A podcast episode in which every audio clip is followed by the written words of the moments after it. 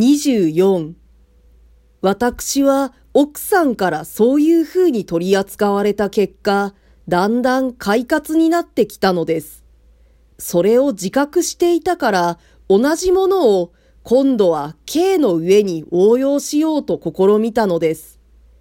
K と私とが性格の上においてだいぶ相違のあることは長く付き合ってきた私によくわかっていましたけれども、私の神経がこの過程に入ってから多少角が取れたごとく、K の心もここに置けばいつか静まることがあるだろうと考えたのです。K は私より強い決心を有している男でした。勉強も私の倍ぐらいはしたでしょう。その上、持って生まれた頭の太ちが私よりもずっと良かったのです。後では専門が違いましたから何とも言えませんが、同じ級にいる間は中学でも高等学校でも K の方が常に定石を占めていました。私には平勢から何をしても K に及ばないという自覚があったくらいです。けれども私が強いて K を私のうちへ引っ張ってきた時には、私の方がよく自利をわきまえていると信じていました。私に言わせると、彼は我慢と忍耐の区別を了解していないように思われたのです。これは特にあなたのために付け足しておきたいのですから聞いてください。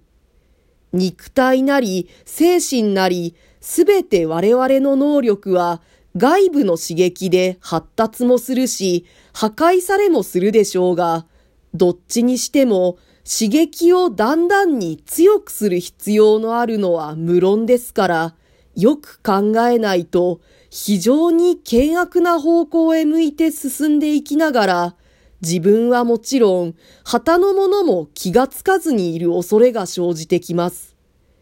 医者の説明を聞くと、人間の胃袋ほど横着なものはないそうです。粥ばかり食っていると、それ以上の硬いものをこなす力が、いつの間にかなくなってしまうのだそうです。だから何でも食う稽古をしておけと医者は言うのです。けれども、これはただ慣れるという意味ではなかろうと思います。次第に刺激を増すに従って、次第に栄養機能の抵抗力が強くなるという意味でなくてはなりますまい。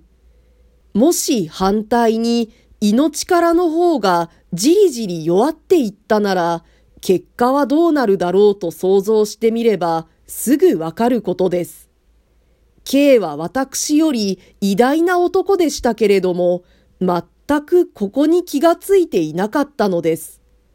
ただ困難に慣れてしまえば、しまいにその困難は何でもなくなるものだと決めていたらしいのです。寒苦を繰り返せば、繰り返すというだけの苦毒で、その寒苦が気にかからなくなる時期に巡り合えるものと信じきっていたらしいのです。私は K を解くときにぜひそこを明らかにしてやりたかったのです。しかし言えばきっと反抗されるに決まっていました。また昔の人の例などを引き合いに持ってくるに違いないと思いました。そうなれば私だってその人たちと K と違っている点を明白に述べなければならなくなります。それを受け勝ってくれるような K ならいいのですけれども、彼の性質として議論がそこまで行くと、容易に後へは帰りません。なお先へ出ます。そうして、口で先へ出た通りを行為で実現しにかかります。彼はこうなると恐るべき男でした。偉大でした。自分で自分を破壊しつつ進みます。結果から見れば、彼はただ自己の成功を打ち砕く意味において偉大なのに過ぎないのですけれども、それでも決して平凡ではありませんでした。彼の気象をよく知った私は、ついに何とも言うことができなかったのです。その上、私から見ると、彼は前にも述べた通り、多少神経衰弱にかかっていたように思われたのです。よし私が彼を解き伏せたところで、彼は必ず激するに違いないのです。私は彼と喧嘩をすることは恐れていませんでしたけれども、私が孤独の間に耐えなかった自分の境遇を顧みると、親友の彼を同じ孤独の境遇に置くのは、私にとって忍びないことでした。一歩進んで、より孤独な境遇に突き落とすのは、なお嫌でした。それで私は、彼が家へ引き移ってからも、当分の間は批評がましい批評を彼の上に加えずにいました。ただ穏やかに周囲の彼に及ぼす結果を見ることにしたのです。